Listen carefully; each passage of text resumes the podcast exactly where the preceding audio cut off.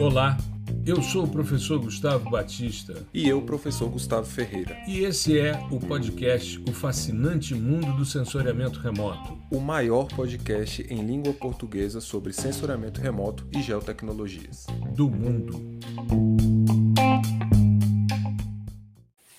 Olá, nós estamos começando mais um episódio do podcast O Fascinante Mundo do Sensoriamento Remoto. Esse é o episódio 158, a segunda parte, sobre polarização de dados SAR. Tudo bem, Gustavo? Como é que você está? Falei, professor, tudo bem? Tudo bem, pessoal? É, hoje vai ser um, é, um episódio, a gente está passando aí pelo meio desse caminho, né, do, do, da polarimetria. Vai ser um pouquinho mais puxado, mas eu tenho certeza que a gente vai aprender bastante. É, vai falar sobre alguns assuntos que, que, à primeira vista, né, parecem bem complexos, assim, cabeludos, mas que não são, não é tanto assim. Eu acho que o mais importante é entender é, a aplicação desse tema, desse conceito na nossa área, no caso, no, no, no SAR, né? No radar. Uhum. E eu espero que seja um, um, episódio que o pessoal escute várias e várias e várias e várias vezes, porque vai embasar muito aqui as nossas conversas e também o nosso evento, né? De lançamento do PDI SAR, que já já está chegando aí, ainda para o uhum. primeiro trimestre, né?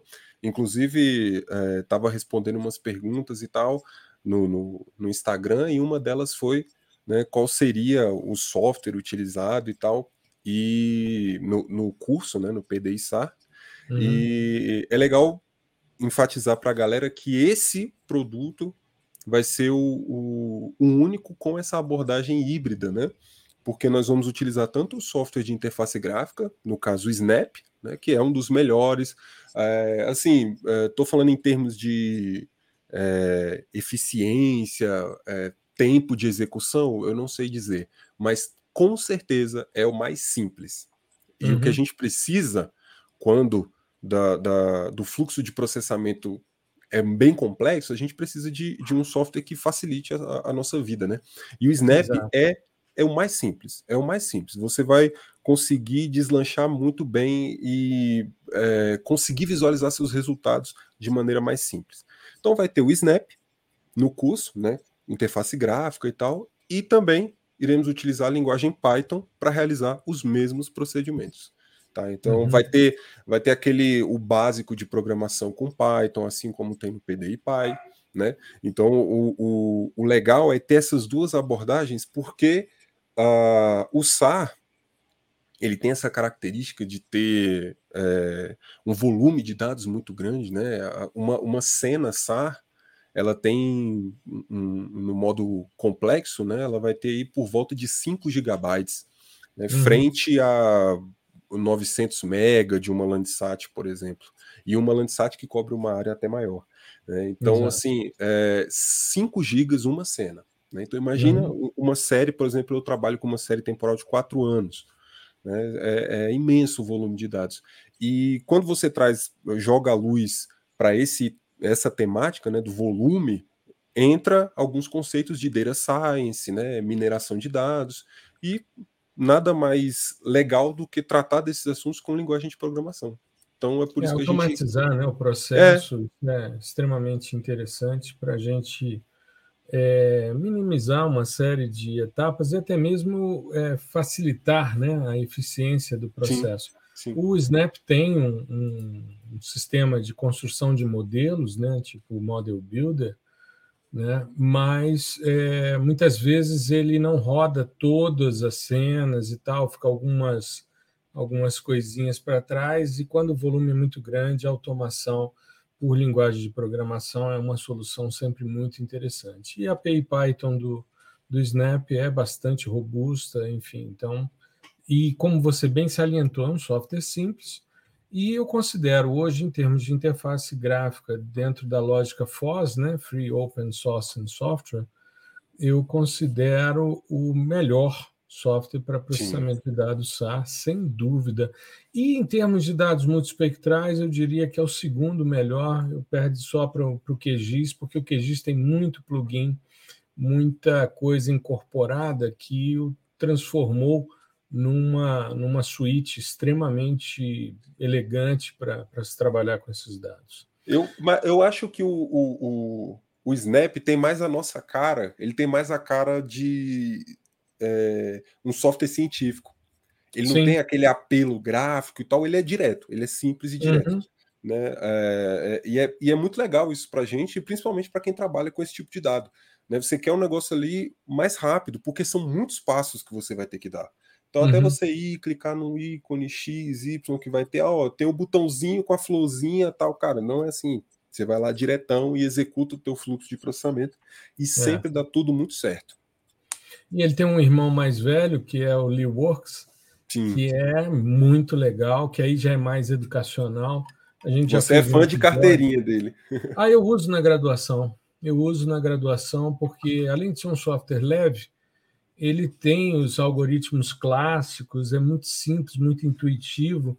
Né? Eu tenho usado ele e o TerraView para algumas etapas, enfim.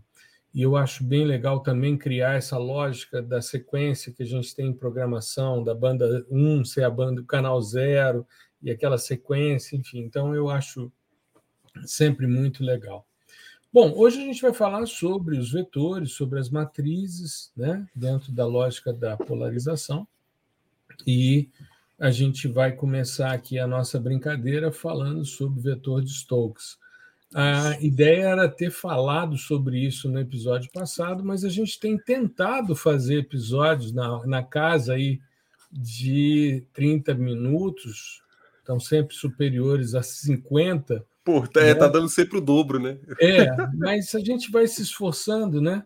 Vamos ver se a gente consegue ser um pouco mais é, é, direcionado para que a gente possa fazer o um negócio de forma mais, mais interessante. Vamos começar com o vetor de Stokes, depois a gente vai para o vetor de Jones, para a gente começar a falar sobre essas questões aí dentro dessa segunda desse segundo episódio de polarimetria, e pelo que a gente está vendo, a gente ainda vai avançar mais um pouquinho. Né? Com certeza. Tem as é, decomposições é, de alvos para alvos, que eu acho que vale a pena a gente discutir num próximo episódio.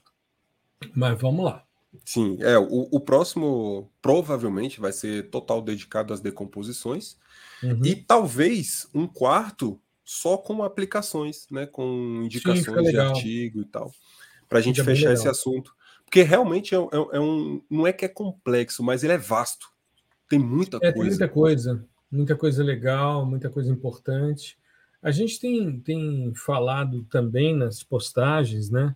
Sobre o que a gente tem abordado nos episódios, e está bem interessante essa, esse casamento né, dentro dessa, dessa lógica. Fala aqui no podcast, faz as postagens um pouco mais teóricas, outras mais práticas, para a gente ter Sim. essa possibilidade. Né? Bom, Mas vamos falar então, então de vetor de Stokes, né, que são as seis medidas né, de, de fluxo é, em função desses polarizadores ideais, né, os polarizadores lineares a 0, 45, 90, 135, circular para a direita, circular para a esquerda, enfim. Vamos Exatamente. abordar Bom, esse, esse cara aí. É, eu acho o, o, o legal é a gente entender por que, que, por que, que estamos falando em, falando em vetores, né? É, uhum. É, é, e não já chegando no assunto de matrizes e tal. Uhum. Os vetores né, de Stokes, de Jones, que a gente vai utilizar, e existem outros também, de Queneau, são formas de representação vetorial né? De uma onda. Uhum. Simples assim. E é um vetor, né? Um vetor como a gente já conhece lá da, da, da física, da matemática, da álgebra. E cada elemento desse vetor, por exemplo, o vetor de Stokes, ele é um, um, é dito como um parâmetro. Então, na literatura vocês também vão encontrar vetor de Stokes e parâmetros de Stokes. Uhum. E aí o que, que acontece? Esses parâmetros eles são dados em função de comprimento de onda, é, da posição do alvo, né, e da direção do feixe que é emitido de radiação. Uhum. Ou espalhado, né? Ou espalhado. Né? Uhum. Então, o, o todos, o, todos não, né? Falaremos aqui de, de, do Stokes e de Jones, mas existem outros, como eu já falei, são formas matemáticas, algébricas, de se representar uma onda. Tá? Uhum. E aqui nós estamos falando, nesse caso, da onda que sai do, do, do meu sistema, né? do, do de quem está emitindo ali, seja um, um, satélite ou um magnetômetro na superfície terrestre, que seja. Mas é a onda que ela está incidindo, ela está saindo do, do meu. É, enfim, do gerador ali de energia, tá? Não é uhum. é ainda o que é retroespalhado, tá bom? Então, por quê? Porque essa onda que sai, ela está polarizada, como nós sabemos, né? É, temos controle sobre esse parâmetro de polarização. Uhum. E só que o vetor de Stokes, né? O que, que é dado pelo conjunto dos parâmetros de Stokes, ele é indicado né, para para ondas não polarizadas. Então ele é muito utilizado na ótica em geral. Uhum. Por exemplo, quando você vai trabalhar com, com, questões de radiação emitida pelo Sol e tal, que são fontes não coerentes, tá? Então, por que, que, eu tô, por que, que a gente está falando disso? Porque é, é, para você utilizar esse, esse artifício né, dos, dos vetores de representação, você tem que conhecer os dois lados. Tá? Então você tem que conhecer a aplicação em ondas em luz comum, né, que foi o termo que a gente deu no, no episódio passado, luz comum e luz polarizada, uhum. né? e também na quando a radiação é totalmente polarizada. Quando a radiação é totalmente polarizada, utiliza-se de maneira geral o vetor de Jones, tá? Então, o vetor de Jones é aquele que é mais utilizado nessas questões de, de, de, ondas polarizadas. Na verdade, ele só é utilizado em ondas polarizadas. E onde nós temos ondas polarizadas? No sistema SAR, né, que é a uhum. onda que sai do, do sensor, tá bom? E o que que esse vetor, o que que esses vetores, seja de Jones, de Stokes, eles vão, eles vão entregar para a gente? Eles, eles dão informações é, referentes ao fluxo né, que saiu de radiação. Informações é, intimamente ligadas à polarimetria. Tá? Uhum. Então, por exemplo, é, se a gente voltar para o parâmetro de Stokes, o, o, vetor de Stokes ele é formado por quatro parâmetros. Né? É o S0, S1, S2 e S3. Isso. E esses parâmetros, eles são, por sua vez, formados pela combinação de é, polarizadores ideais, como você falou. Então, nós temos é, componente horizontal mais a componente vertical, vai formar o S0, né? Uhum. A componente horizontal menos a componente vertical, vai formar o S1. O S1. Né? E aí nós temos também é, componente. É, 45, é, né? 45, 35. Isso, 45, né? 45 graus menos a componente 135 graus, vai ser o S2. E o S3 uhum. vai ser a polarização para a direita menos a polarização para a esquerda. Tá? Isso então, no sistema de polarização circular, né? Como a gente falou na, na semana passada, né? Você tem o linear, o circular e o elipsoidal. Isso. E aí, nesse caso, considera-se aí para esse vetor de Stokes, principalmente para o S3, né? Você vai ter essa relação do polarizador circular para a direita menos o circular para a esquerda, né? Exato. E aí, bom, só, só de, de, de entender né, esses parâmetros, a gente já vê que ele é um pouquinho mais complexo, justamente uhum. porque ele trabalha com ondas não polarizadas. Tá? E ondas polarizadas são mais é, simples de modelar. Né? A gente vai ver uhum. isso ao uhum. longo do episódio em outros temas. Por exemplo, o vetor de Jones ele é dado por duas componentes.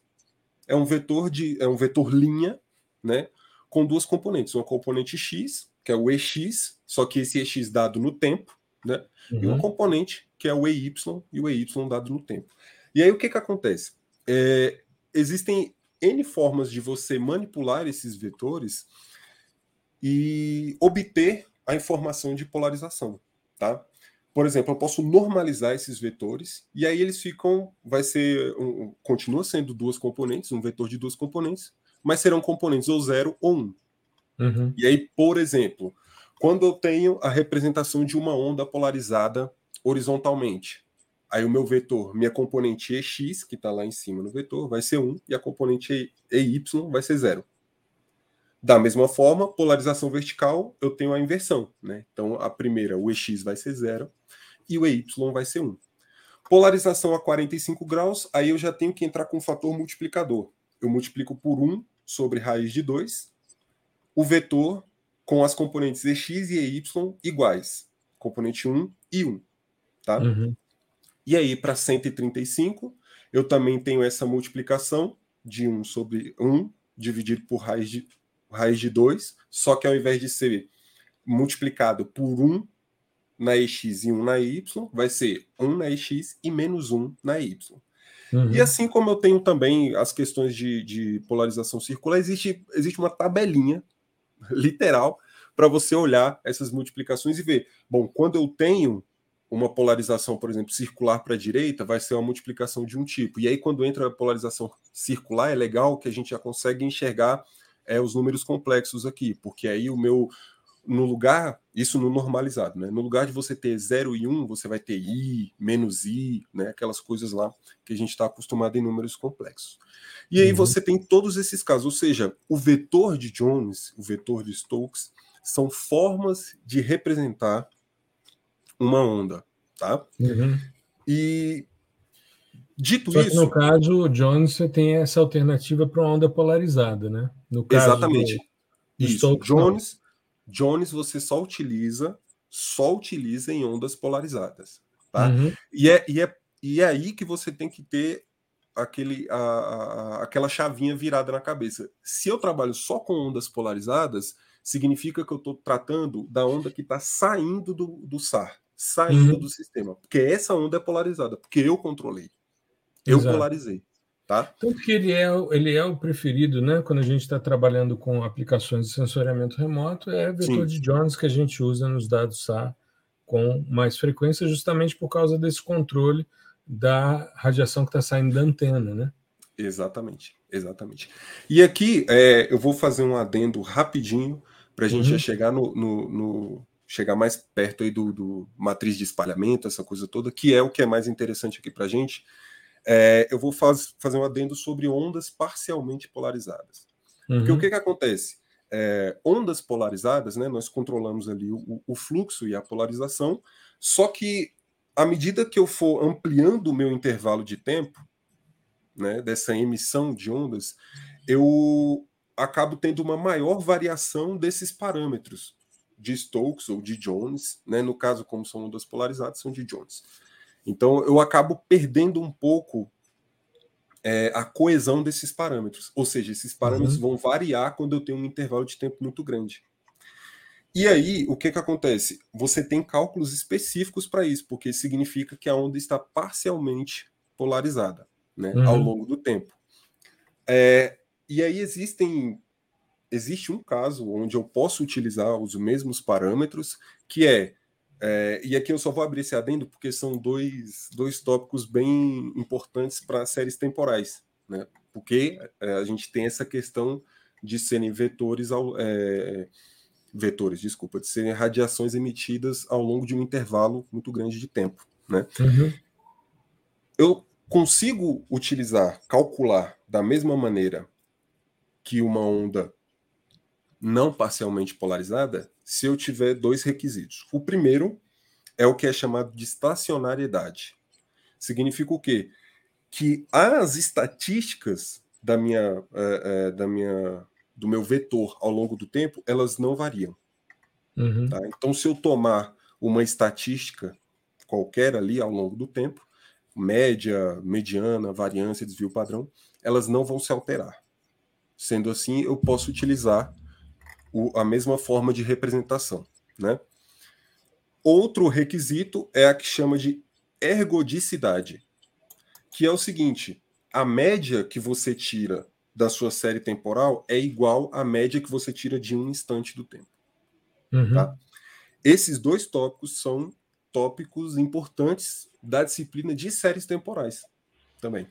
Né? E, e aí, se você tem esses dois requisitos atendidos, não tem problema. Né? Você pode utilizar a mesma, a, a mesma forma de, de representação de uma onda né, que você utilizaria é, normalmente sem estar parcialmente polarizada. Caso contrário, existem cálculos específicos, matrizes específicas de espalhamento para esse tipo de onda parcialmente polarizada, tá? Uhum. E aqui a gente não, eu acho que a gente não precisa entrar é, em muitos detalhes, né, para a onda parcialmente polarizada, porque uh, uh, não nos interessa muito falar sobre isso nesse momento, tá? Mas existe, é, por exemplo, da mesma forma que a gente vai falar aqui de matriz de coerência, matriz de covariância, grau de polarização, você tem como calcular isso para ondas parcialmente polarizadas, uhum. tá? Então, se ocorrer esse caso, é só você modificar ali as suas fórmulas e tal, porque isso já está tudo batido, já está tudo é, calculado.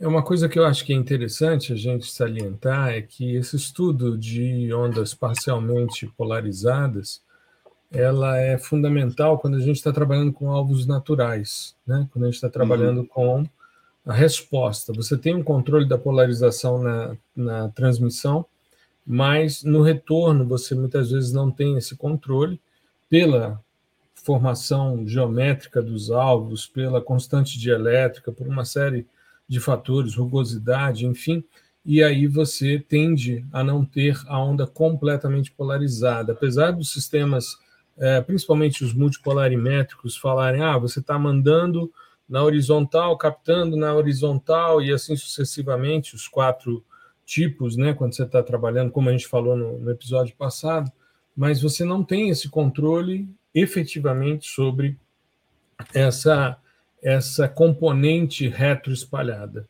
né? Então é interessante e importante essa compreensão dessas ondas é, parcialmente polarizadas por essa questão.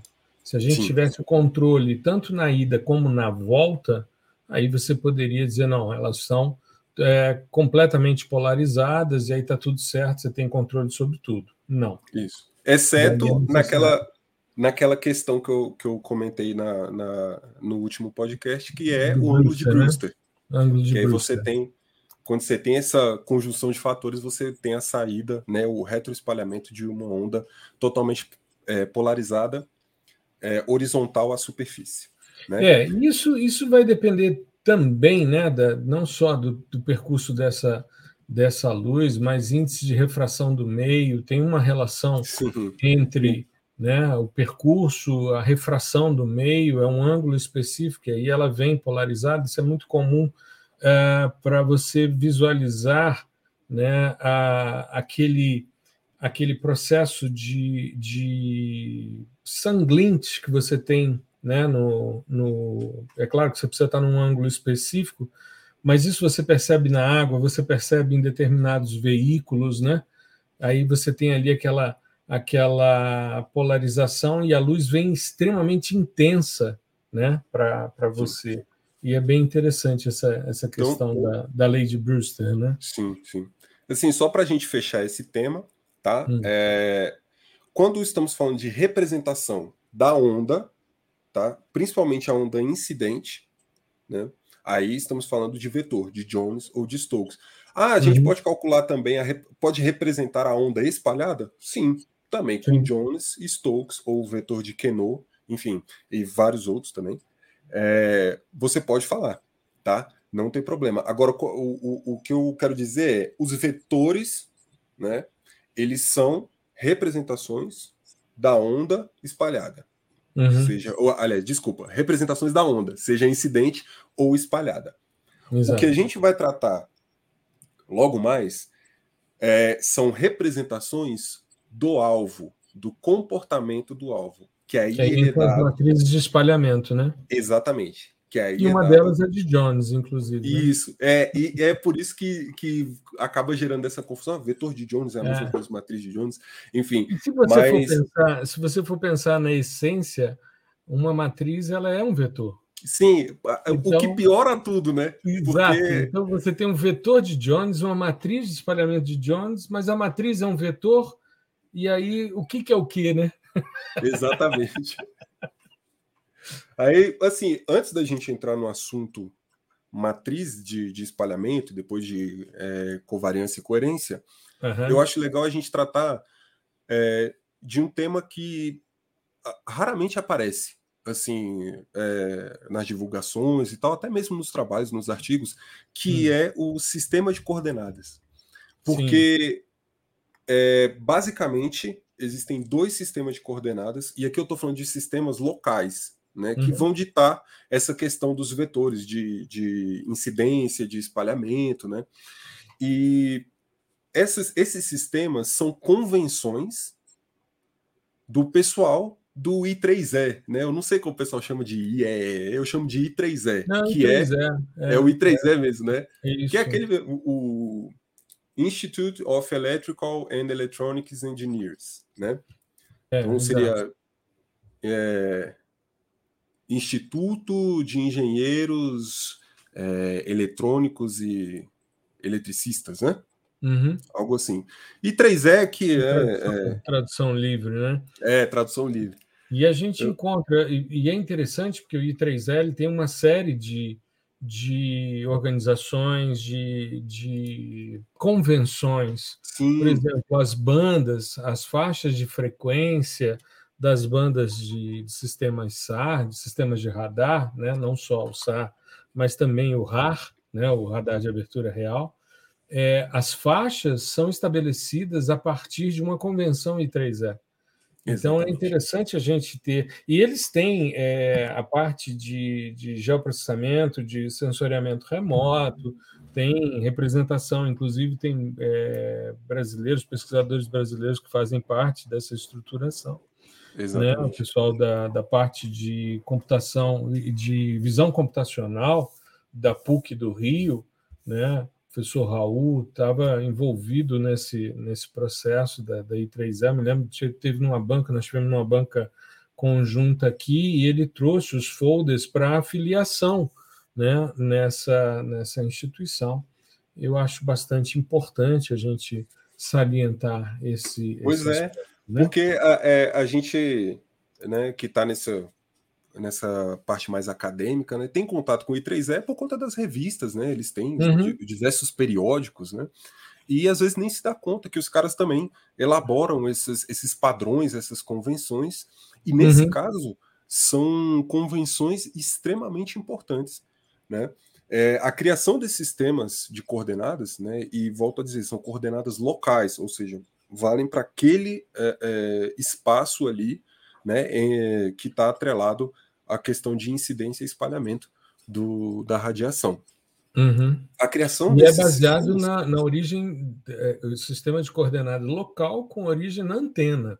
Isso, isso. É? Então, aí você tem o, o, o que acontece é que esses sistemas eles vão ser extremamente importantes para você entender qual matriz que você vai utilizar, né, ou qual uhum. que é uhum. mais indicada para utilizar, a depender desse sistema. Né? Então, basicamente, temos dois sistemas. O primeiro deles é o FSA, né? Forward Scatter Alignment, que uhum. é um uhum. sistema calculado é, com base no espalhamento medido no alvo. Né? Uhum. Então, ele vai no sentido do deslocamento da onda. Isso. Basicamente é isso. É só isso que eu preciso saber? Depende do, seu, do, do, do, nível de profundidade que você quer adquirir. Existe um universo só dentro desse padrão FSA, né, dessa convenção uhum. FSA, então tem cálculos ali é, extremamente complexos, né, mas o que a gente precisa saber é o FSA, né, ele é calculado com base no espalhamento medido no alvo, né, no sentido do deslocamento da onda. Isso. E temos também o BSA. Numa tradução, numa tradução livre, seria uma convenção de alinhamento da dispersão frontal. Isso. Né? Forward Scattering Alignment Convention seria uma convenção de alinhamento de dispersão frontal. É. Então, forward é, para frente. Forward para frente, isso. E aí, se a gente tem para frente o forward, né, nós temos o backscatter também, backscatter alignment, que seria o, o, o medido ali na antena, né? Um é medido no alvo, o outro na antena, e ele tem rela, é, relação com a polarização da antena, tá? Uhum. E o que, é que a gente precisa é, abstrair disso? O SAR monostático ele utiliza, né, mais comumente, o BSA, o backscatter, porque é mais Sim. fácil de modelar, uhum. tá? Então, o, o, o que, que a gente tem que entender? é uma regra? Todo mundo vai utilizar BSA? Não. Mas a maioria utiliza. Então, se você é novo nesse, nesse universo aí, né, é, é ideal entender como funcionam os dois, mas quiser aprofundar, se aprofunde no BSA, porque ele é o mais utilizado por ser mais simples, né? Como a gente falou, uhum. a questão da onda ser é, polarizada e todos esses parâmetros que nós controlamos, né? O sistema controla, é, deixa a parte de modelagem matemática e física um pouco mais simples para a gente, tá? Uhum. Então, a partir daí, nós chegamos no assunto matriz de espalhamento, tá? E o que, que é a matriz de espalhamento? É uma matriz que contém toda a informação, né, todo o comportamento de espalhamento do meu alvo. Tá? Isso é dado de uma forma matricial porque nós temos diferentes polarizações nos sistemas. Uhum. Né? Então, se, é, se tivéssemos só uma polarização, polarização simples, essa matriz seria com um elemento só. Né? Certo. Então, Normalmente é uma matriz 2 por 2 porque você tem quatro tipos de polarização, né? Isso, isso. Aí ela, ela traz essa informação sobre o nosso espalhador, né? uhum. né? Que é em termos de, de, intensidade, de amplitude, fase, porque é, as matrizes de espalhamento, né, elas são matrizes complexas, né, que carregam é, como nós já falamos aqui, o fato de ser complexo do sistema SAR significa o quê? Que ele carrega as informações de intensidade, amplitude e fase também. Tá uhum. Tá bom? Então, é, essa, essas matrizes, é, assim como os vetores né, de, de representação de onda, existem várias, e aí vai depender do sistema de coordenadas que você está utilizando. Por uhum. exemplo, se você estiver utilizando FSA, é mais comum que você utilize as matrizes de espalhamento de Jones ou de Stokes. Tá? Uhum. Se você estiver utilizando o BSA, é mais comum que utilize a de Sinclair ou de Keno. Tá? Então, o, o, onde dentro da BSA, lembra que eu falei que BSA é o mais comum, né? BSA é mais comum e dentro da BSA é mais comum é, é, utilizar a matriz de Sinclair, né, que é a matriz S. Tá? E o, o, essas matrizes têm relação também com os vetores que a gente falou. Né? Por exemplo, as matrizes de Jones e Sinclair, elas têm ligação com o vetor de Jones, ou seja, elas utilizam os parâmetros do vetor de Jones. Matriz de Stokes e Keno, elas utilizam o vetor de Stokes. Agora, olha só, uma coisa importante. Aqui eu tenho Jones e Sinclair. Uma uhum. FSA e uma BSA. E elas, as duas, né, independente do sistema de coordenadas, elas vão depender do vetor de Jones. Mesma coisa, Stokes e Keno. Stokes FSA, Keno BSA. As duas vão depender do vetor de Stokes, dos parâmetros de Stokes, né? Uhum. E só para fechar essa questão de matriz de espalhamento, é legal porque ela possui a, a, a essas, é, o cálculo dessas matrizes, né, a representação dessas matrizes, é, é, é elas representam grandezas físicas e essas grandezas elas possuem algumas distorções também. Né? Uhum. Por exemplo, um efeito que o professor fala aqui direto que aconteceu com o Aster, o efeito de crosstalk, né? Ele também existe. E como estamos falando de crosstalk, ele existe quando temos essa, é, esse embaralhamento nas polarizações cruzadas, né? Na cross-pole. Uhum. Tá? Então é comum é, haver esse tipo de embaralhamento. Significa o quê? Que você não consegue diferenciar muito bem né? Existe uma espécie de, de, de mistura. É, mistura, exatamente. Uhum. Mistura entre os canais H e V, onde que na, na polarização cruzada, seja HV ou VH, você não consegue identificar, as coisas vão ficar embaralhadas, né? não vai ter diferenças é, significantes ali para você identificar. Uhum. E outra, outro fenômeno também é, que ocorre é o desbalanceamento né, entre o canal V e o canal H, né? ou entre o H e o V, é, porque geralmente é citado primeiro horizontal, depois vertical. Que é o seguinte, às vezes, a, a, depender do seu alvo, diferença de potência, de amplificação, ou até mesmo um erro é, sistemático, né? Você vai ter um desbalanceamento. Significa o quê? Que o canal H ele, ele pode sobressair né, é, é, ordens de grandeza à frente do V, e o contrário também. E isso prejudica a, a, a criação dessa matriz de espalhamento e a representação do seu alvo. Tá bom? Perfeito. Então, assim, a, a, gente sabe que esses efeitos existem, né? E aí é uma questão de, de investigar e até mesmo encontrar referências e trabalhos que já tenham, que já tenham mapeado esse tipo de efeito em algum tipo de dado. Né? Mas é uhum. é uma coisa interessante para a gente saber que existe né, esse tipo de distorção. Exato, exato. E um trabalho muito legal sobre essa questão, né, tanto dos vetores como da, das matrizes, é o material da Nayalin Carvalho, né, que inclusive eu estava vendo, está disponível no, no LinkedIn, né, um mini curso muito legal que ocorreu em abril de 2020, Sim. E, e ela aborda, assim, eu estou impressionado, eu assisti recentemente a, as aulas dela, né? E eu fiquei muito impressionado com a maneira como ela trata de forma didática, extremamente didática, essas discussões complexas. É muito interessante, eu queria Sim. fazer esse registro aqui no, no, nosso podcast, porque tem sido, inclusive, uma fonte de inspiração, né? a maneira como ela trata essas questões. Eu, particularmente, estou encantado com essa, com essa estrutura. Né? Ela, ela, é, eu assisti né, na, na época do, do, do, do, do mini curso. Ah, você é assistiu é... na época? Ah, eu assisti é, depois. Assisti depois. Muito, já... muito bacana. Muito bacana. Como você mesmo falou, uma didática impressionante, né? Para um primorosa, tema, primorosa. Um tema tão vasto como esse. Muito legal. Exato. E outro que eu destacaria também é, são as aulas do professor Potier, Sim. que estão disponíveis no canal da ESA.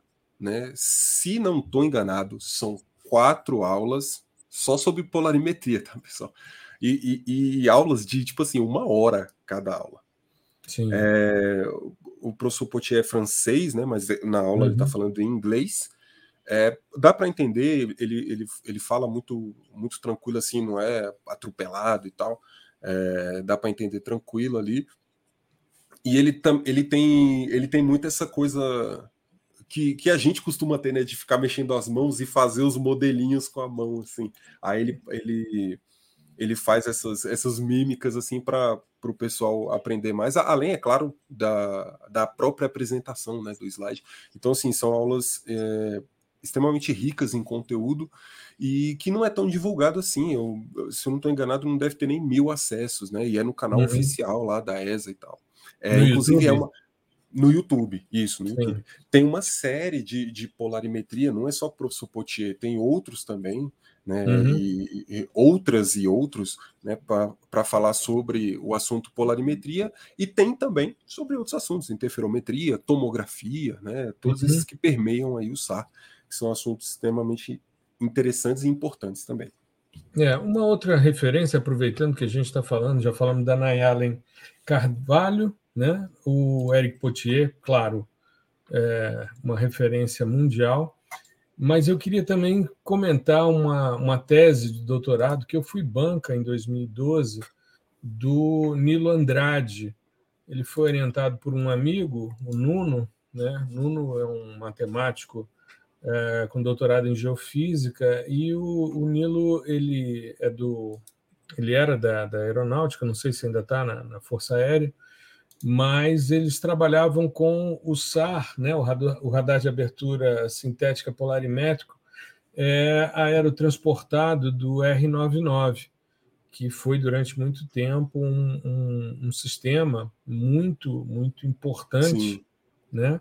E o Nilo faz uma, uma revisão bibliográfica também primorosa na tese dele, principalmente os conceitos de polarimetria. Né? Ele trata sobre todas essas questões, sobre representação de uma onda plana, aí vai falar de vetor de Stokes, vetor de Quenu, vetor de Jones, a polarização parcial, vai entrar também na questão da, da matriz de coerência, matriz de correlação, aliás, covariância, enfim. Então, ele fala sobre, é, de forma muito, muito interessante, sobre as convenções FSA, BSA, enfim, e as matrizes né, de espalhamento, que são bastante importantes. Mas vamos dar continuidade. A gente. Vamos lá. Vamos é... para as matrizes de covariância e coerência também. É, só um, um, um parêntese, a gente estava conversando aqui antes sobre uh, essa, a tese né, do, do, do, do Nilo, uhum. e o, o, o, professor tinha me falado, né? Ah, é, esse tema que a gente vai tratar aqui tem muito na tese do Nilo e tal. Aí ele foi falando, lembrei que eu tinha lido a tese na época da minha dissertação né, de mestrado e que eu, eu, eu falei no, no backstage e, e falo aqui agora, foi a parte referencial teórico sobre polarimetria mais bem escrito que eu já li em português. Né? Então, é, foi muito, é, muito útil para mim.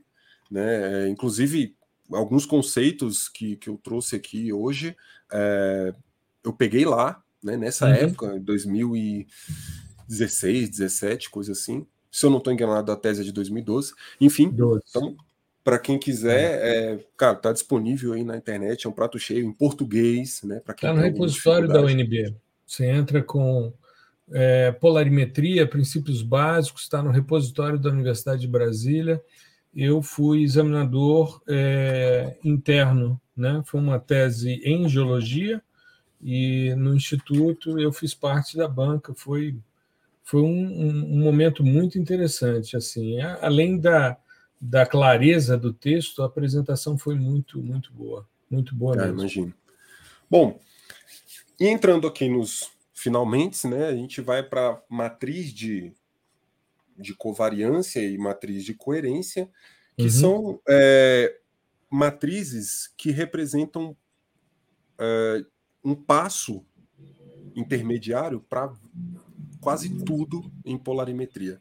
Então, elas são muito importantes em termos uhum. de, de, técnica, de decomposição polarimétrica, é, cálculo de grau de polarização, que a gente vai falar no finalzinho, né? E uhum. o que que acontece? É, basicamente, nós temos a representação em termos de covariância, que são as chamadas matrizes C, tá? Por exemplo, a do Sentinel-1 é a C2. C2 uhum. porque os dados são dual pole, né? Exato. E temos também as representações em termos de coerência. Que aí coerência Mas pode ser dada. T. Isso. Ou T tem, acho que tem R também. Enfim, vai depender da literatura, mas em geral é T. No Snap, se eu não estou enganado, é no T. Snap é T. No Isso. Snap é. Uhum. São matrizes similares, ou seja, elas representam é, é, informações similares, com pouquíssimas diferenças, né? Com, é, quando a gente está falando mais o termo matemático assim, as duas são matrizes hermitianas, né, é, chamadas de semidefinidas. O que, que isso significa? É, significa o seguinte, que os autovalores dessas matrizes eles são reais e não negativos. Né? Uhum. E dentro do contexto de covariância e coerência, os autovalores dessas duas matrizes serão os mesmos né? E elas continuam. As duas são hermitianas semidefinidas. Beleza. Agora o que muda? Autovetores, tá? Então os autovetores da matriz de covariância, eles são diferentes, distintos da matriz de coerência, né? E aí isso vai implicar em, em, em resultados distintos. Então, para certos tipos de decomposição, por exemplo, usa-se né, mais comumente a matriz C e para outros usa usa-se a matriz T, por exemplo. Uhum. Né? E aqui eu vou mostrar. Só para gente... abrir um, um parênteses aqui, Gustavo, Opa, foram as postagens de processamento da semana uh, retrasada. Na Sim. semana retrasada, né, nós fizemos no dia é, no, no, dia que a gente fala sobre uh, houve uma, uma certa inversão aí da, das produções, né? mas a gente, você fez um post calculando matriz C2 para os dados Sentinel usando Python, né? E depois, logo depois, no dia seguinte, aí eu fiz uma calculando também a matriz C2, uma matriz de covariância para os dados Sentinel-2 usando o Snap, né? Sim. E é interessante porque quando a gente verifica as possibilidades, né, a gente tem é, a geração de matriz de coerência e covariância, você tem no Snap uh, três possibilidades, C2, C3 e C4, como matriz de covariância, e T3 e T4 como matriz de coerência.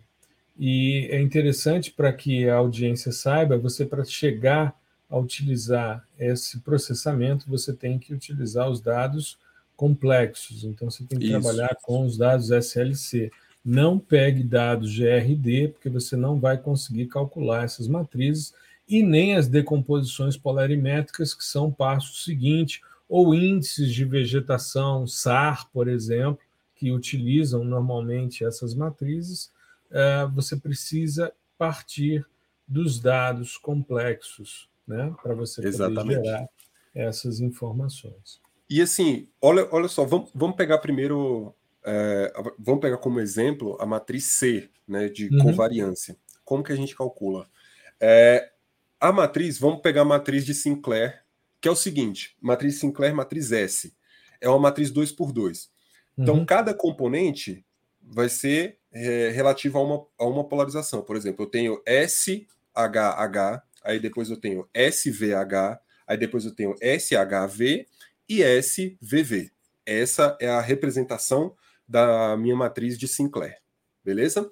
Se eu coloco essa matriz em uma forma vetorial, um vetor linha, por exemplo, eu tenho um chamado vetor de covariância do alvo. Simples uhum. assim. Né? Então eu transformei isso em um vetor, ele é chamado de vetor de covariância. Opa, então eu já estou chegando lá, estou chegando na covariância. Né? E é. como que eu calculo de fato a covariância?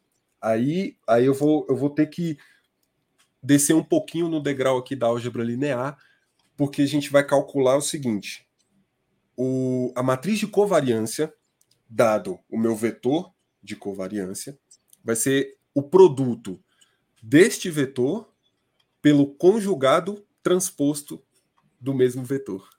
Ixi, aí agora, agora a cabeça de todo mundo vai explodir. e ainda tem. Eu vou falar sobre o que é o conjugado transposto, também chamado de transposto conjugado, enfim. É, e ainda tem uma outra questão que são os operadores de média espacial. Essa matriz é calculada, é, sabe o símbolo de maior e menor? Uhum. Né? Existem esses operadores, né, não são operadores, são, são símbolos mesmo que indicam uma média espacial, dado que o nosso espalhador ele é modelado como homogêneo. Tá? Então, toda vez que eu estou tratando de, de cálculos que tratam de espaço, eu posso ter essa medida também no tempo. Eu vou ter esse símbolo, que é como se fosse aquela boquinha do jacaré mais, mais aberta, né? Uma uhum. abrindo e outra fechando. É um parêntese, só que não é arredondado. Ele tem o, o, o, o biquinho ali no meio, tá? E isso indica que é esse cálculo é feito tomando-se uma média espacial, tá? Em outros casos, se a sua variável for o tempo, é uma média temporal, tá? Só isso. Então, entendemos esse símbolo que até então era alienígena. E agora vamos para o, o transposto conjugado. Bom, transposto, a gente já tem mais ou menos uma ideia, né, do que é transpor uma matriz, né, modificar, uh, modificar ali os seus elementos é, de linha para coluna, de coluna para linha. O transposto conjugado vai ser o seguinte: é, eu vou transpor a matriz e aí depois eu vou calcular o conjugado complexo de cada elemento transposto. Eu transponho e depois eu calculo o conjugado complexo de cada elemento. Tá? Uhum. O que, que é o conjugado complexo? Conjugado complexo, aqui estamos sempre falando de números complexos, né? Conjugado complexos é, complexo em termos. É, vou tentar ser um pouco mais visual. Temos o plano real e imaginário. Real no eixo Y e imaginário no eixo X, ok? Vamos supor que eu tenha um vetor que saia ali do ponto zero até o 1 no eixo x. O conjugado complexo vai ser o espelho desse vetor no eixo x. Significa o quê? Que a parte real vai ser exatamente a mesma e a parte imaginária vai ser simétrica. Então, onde o imaginário é menos 1, por exemplo, menos 1i, embaixo vai ser 1i, no conjugado complexo. Eu vou uhum. espelhar esse vetor só no eixo x, só no eixo imaginário, tá? Significa que o, a parte real continua a mesma e a parte imaginária eu troco o sinal. Simples assim. Eu fiz um espelhamento. E aí o que que o, transposto conjugado faz? Eu transponho a matriz e calculo esse conjugado complexo para cada elemento. Uhum. E aí eu multiplico isso que eu acabei de falar pelo meu vetor de covariância. Assim eu tenho a matriz de covariância. E qual é esse símbolo desse transposto conjugado? O símbolo do transposto é um T grandão, um T maiúsculo. O símbolo uhum. do transposto conjugado é um asterisco depois esse T. Uhum. Simples assim, tá? Então assim nós calculamos. Só, só explicar um negócio para nossa audiência.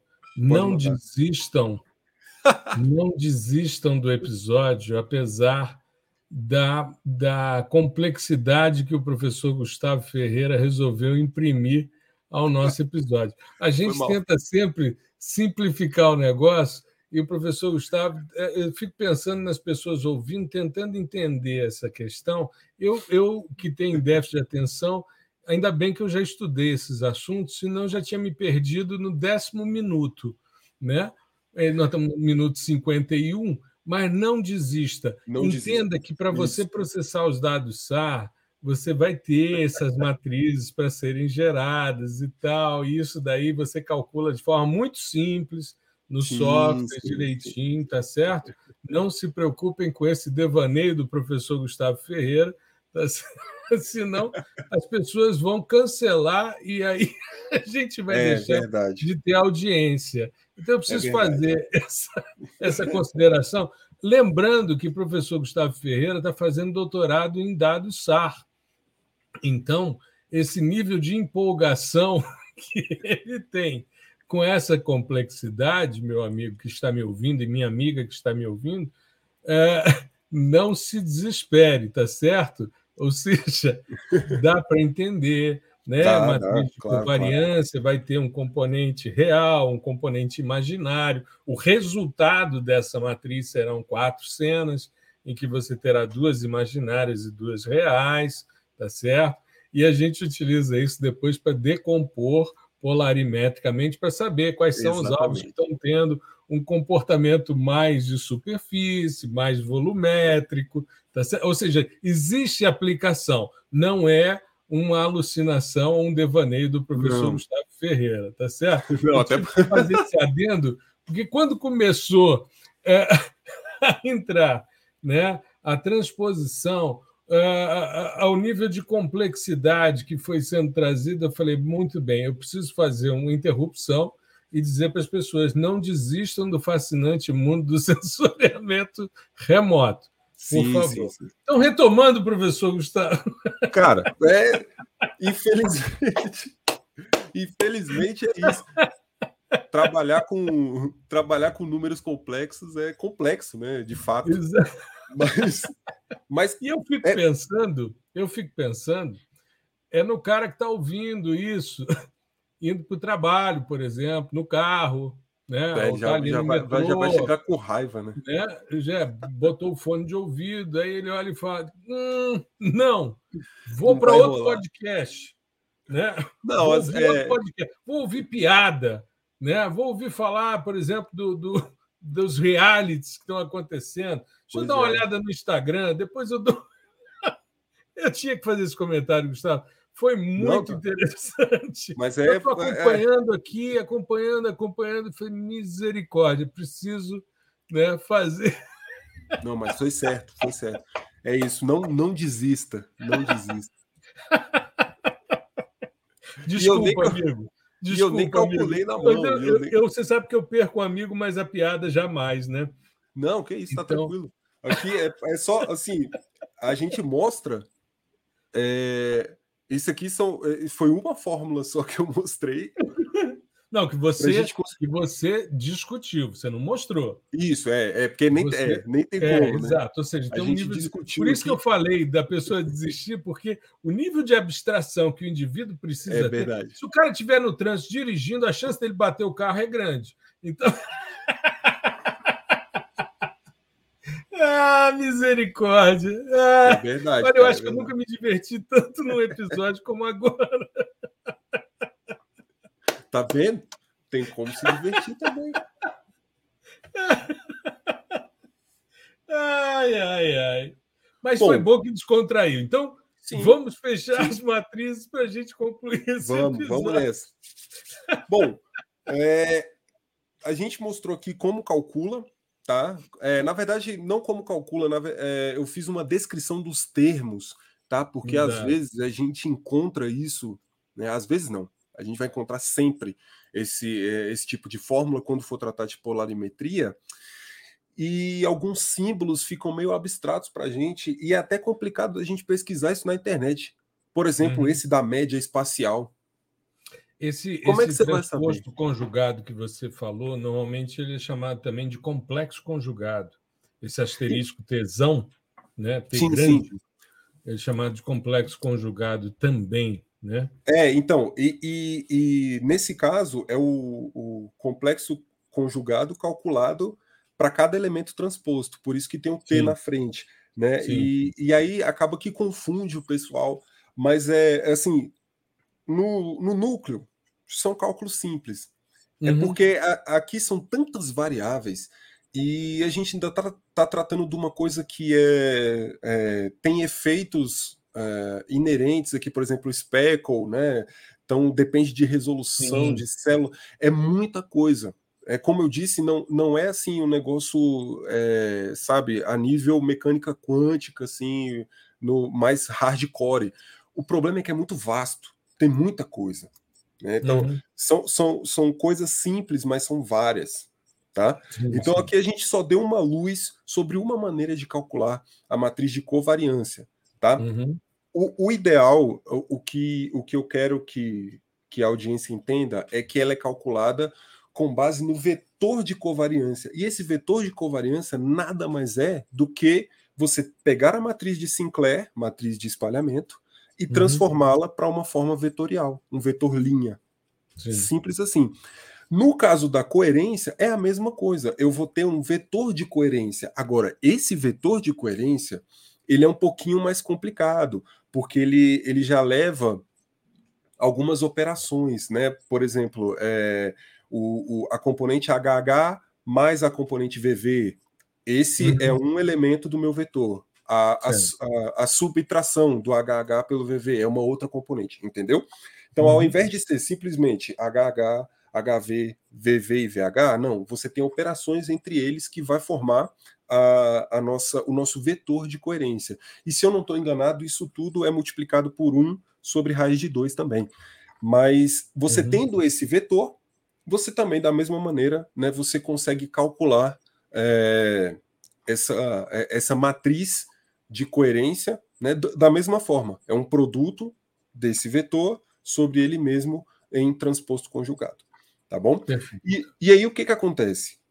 Como a gente falou, a gente chegou aqui no, no nesse passo que é de extrema importância para os próximos que a gente vai falar. Né? Uhum.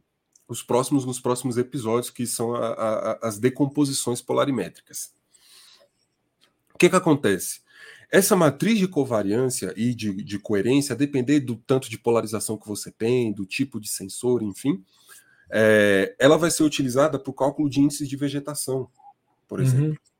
É, ela vai ser utilizada para decomposição e essa matriz ela carrega informações é, de amplitude, de fase, de intensidade, é, carrega vários autovalores e autovetores são importantes aqui nesse uhum. contexto uhum. dessas duas matrizes, assim como ela é, é fundamental, né? Todo todo o trabalho polarimétrico passa pelas matrizes. Exatamente. Né? De e aí de, de covariância. Exatamente. Isso daí é, é, fato. Eles têm uma, eu tinha comentado isso já. eles têm uma importância muito grande e o grande barato é a gente conseguir, a partir dessas decomposições, entender a superfície, entender a composição dos alvos, as áreas em que você tem mais é, vegetação, mais água, mais rugosidade, enfim, você tem uh, um contexto mais urbano, e isso vai ser fundamental para a gente trabalhar também com classificações. Sim. Né? Classificações orientadas ao mecanismo de, de espalhamento dominante. Exato. A é partir é base... das decomposições polarimétricas. Isso. É basicamente isso que as decomposições visam evidenciar. Qual é uhum. o mecanismo de espalhamento dominante ali? Que mecanismo é esse? É muito legal se você for pensar sob o ponto de vista de classificação, porque quando a gente está trabalhando com sistemas óticos, a gente está se baseando na composição do material da superfície. Porque as interações são de alta energia, então as, as feições de absorção decorrem de absorções, transições eletrônicas, vibrações moleculares. Quando você vai para o radar, a lógica é completamente diferente em termos de análise mas você consegue extrapolar muita coisa. Né? Uhum. É, e aí eu abro um parêntese, o trabalho, por exemplo, do Jales, que é um trabalho de investigação de índice SAR de vegetação, para entender quando é que o índice representa bem e apresenta uma separabilidade de fitofisionomias em ambientes naturais, né? diferente do que normalmente a gente encontra em ambientes agrícolas, porque os índices foram pensados nesse ambiente em que você tem uma coerência espacial maior do que dentro de um outro contexto. E a gente tem visto também no trabalho do Andrés, que é o, o outro membro do nosso grupo, que está trabalhando com queimadas, a gente está vendo também como essa relação de polarimetria e principalmente de reto espalhamento, de coeficiente de reto espalhamento, como é que isso interfere na resposta de uma área recém-queimada, de uma área que está em rebrota, numa área que já rebrotou. Então, é, é, é, virar a chave, mas é uma ferramenta extremamente Sim. importante e extremamente valiosa pelo fato de você ter controles e outras possibilidades de análise. Então, Exatamente. eu acho muito, muito, muito legal, muito importante. É, assim, só, só para fechar, acho que a gente poderia falar do, do, da questão do cálculo do grau de polarização. A partir dessas informações de matriz de uhum. covariância, matriz de coerência, matriz de espalhamento, a gente consegue estimar né, qual é o grau de polarização daquela onda espalhada. Ela está vindo totalmente polarizada? Ela está vindo parcialmente polarizada? É, qual, qual, o quão polarizada ela está vindo? De 0 uhum. a 1. Um né? E um é totalmente polarizada. Você consegue estimar isso. E isso é utilizado, por exemplo, no trabalho do Jales com índice de vegetação. Existe um índice Sim. de vegetação que utiliza o grau de polarização. Geralmente uhum. ele é uhum. chamado de DOP, né? Degree of uhum. Polarization. E você consegue calcular para vários sistemas. Por exemplo, o, o Sentinel-1, né? o Dual Pol, você tem várias fórmulas para se calcular isso. O Barakat uhum ele utiliza uma fórmula que é extremamente simples, né? Que você usa a, a é, é uma raiz de uma fração, onde o numerador é um, é, é um, determinante da minha matriz de covariância, determinante, uhum. coisa de ensino médio, né? E aí você tem quatro vezes esse determinante, e o denominador é o traço da matriz de, co, de covariância ao quadrado. O que, que é o traço? Olha como é simples. É a soma dos elementos na diagonal principal. Uhum. Simples assim. E aí, quando você pega essa fórmula lá, no, cara, que diabo é isso? Tem traço, o que, que é traço, o que, que é não sei o que. É simples assim.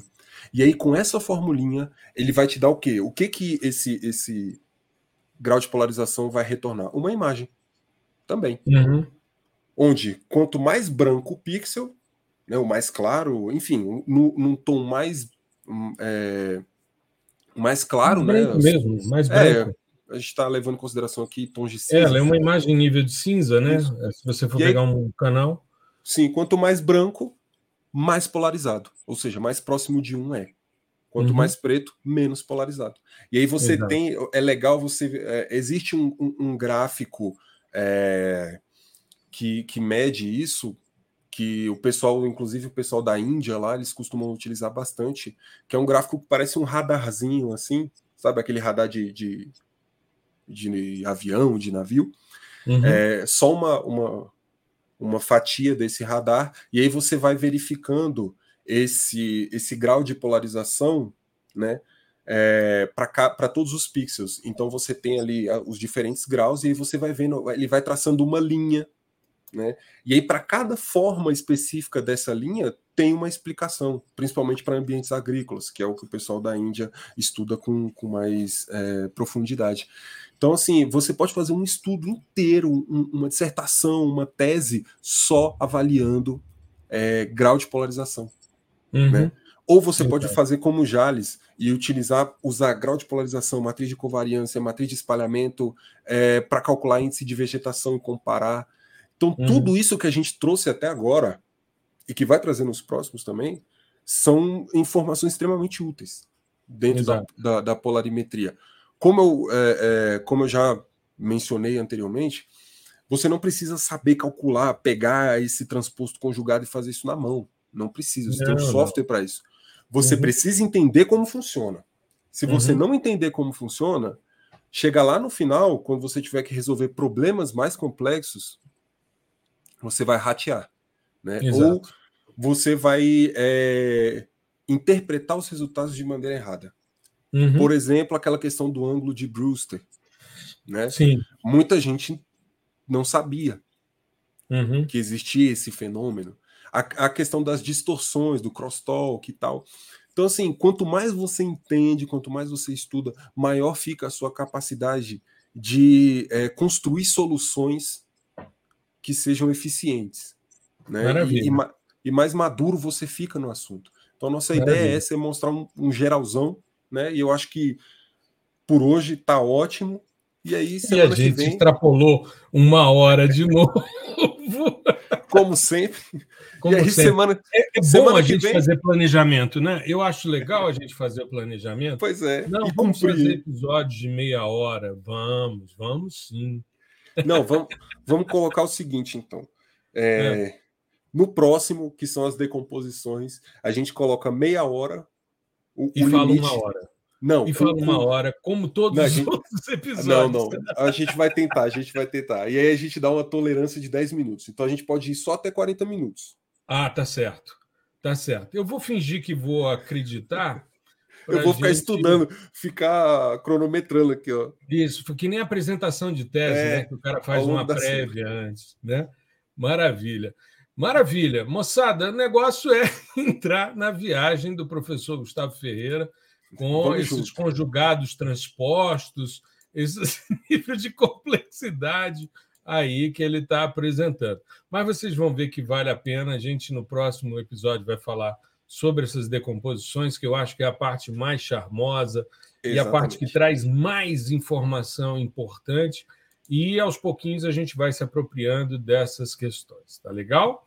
Moçada, uma boa semana a todos, fiquem bem, não deixem de ouvir o episódio todo, não desistam do fascinante mundo do sensoriamento remoto por causa do professor Gustavo Ferreira. Qualquer coisa, vocês me avisam, a gente expulsa ele, demite ele do podcast, entendeu? Tchau. que nada, uma contribuição dessa de alto nível.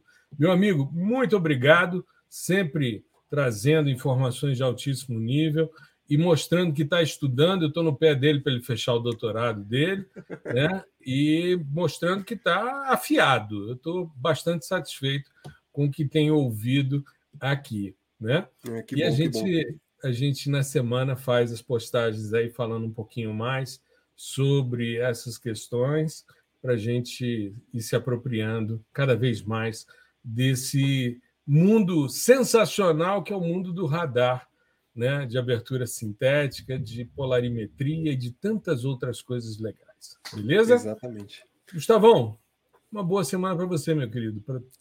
Tudo de bom. E a gente se vê no próximo episódio do fascinante mundo do sensoriamento remoto. Eu espero que com a mesma audiência ou ampliada e não diminuída. Sim, né? sim. Não foge, não, pessoal. A gente tá no meio da série ainda. Calma aí. É. Mas é isso, tá tranquilo. Eu tenho Maravilha. certeza que todo mundo vai entender. Um abraço, professor, um abraço para todo mundo aí que está escutando. E até semana que vem com a parte mais né, é, legal mesmo. Mais aqui, suave, de, mais, mais suave. suave né? Mais suave de decomposição né, polarimétrica, onde a gente vai ter um, uns resultados bem interessantes. E depois, quem sabe, uma parte só com análise de artigos e aplicações, que eu tenho certeza que vai ser bem legal também. Com certeza. Aproveitar, já que nosso episódio vai ao ar no dia 16, né, convidar as pessoas para hoje assistirem a nossa live sobre é, Local Climate Zones com a Daniela Werneck, nossa aluna PDI-SL, aliás, PDI-PAI, né? Ela fez o PDI-PAI com a gente e terminou uma tese de doutorado muito legal. O Gustavo participou dessa, dessa elaboração e a Sim. gente vai fazer uma masterclass mensal com Local Climate Zones, tanto utilizando interface gráfica como uma possibilidade de um site. Então, fica a dica. É, segunda-feira, dia 16, o dia que vai ao ar esse episódio, às 20 horas, no nosso canal, no YouTube, né? o gel.sensor, arroba gel.sensor, youtube.com.br, arroba gel.sensor, para a gente assistir essa masterclass. Né? Estaremos presentes aí, provavelmente eu e o professor Gustavo Ferreira, tudo indica que sim. E, né, e teremos aí essa é, mais essa contribuição. Essa vai ser a Masterclass mensal de janeiro de 2023. Tá legal? É Aguardo vocês e o professor Gustavo Ferreira. Um grande abraço, meu querido. Um grande abraço à audiência. É isso, abraço. Tchau, tchau, até mais.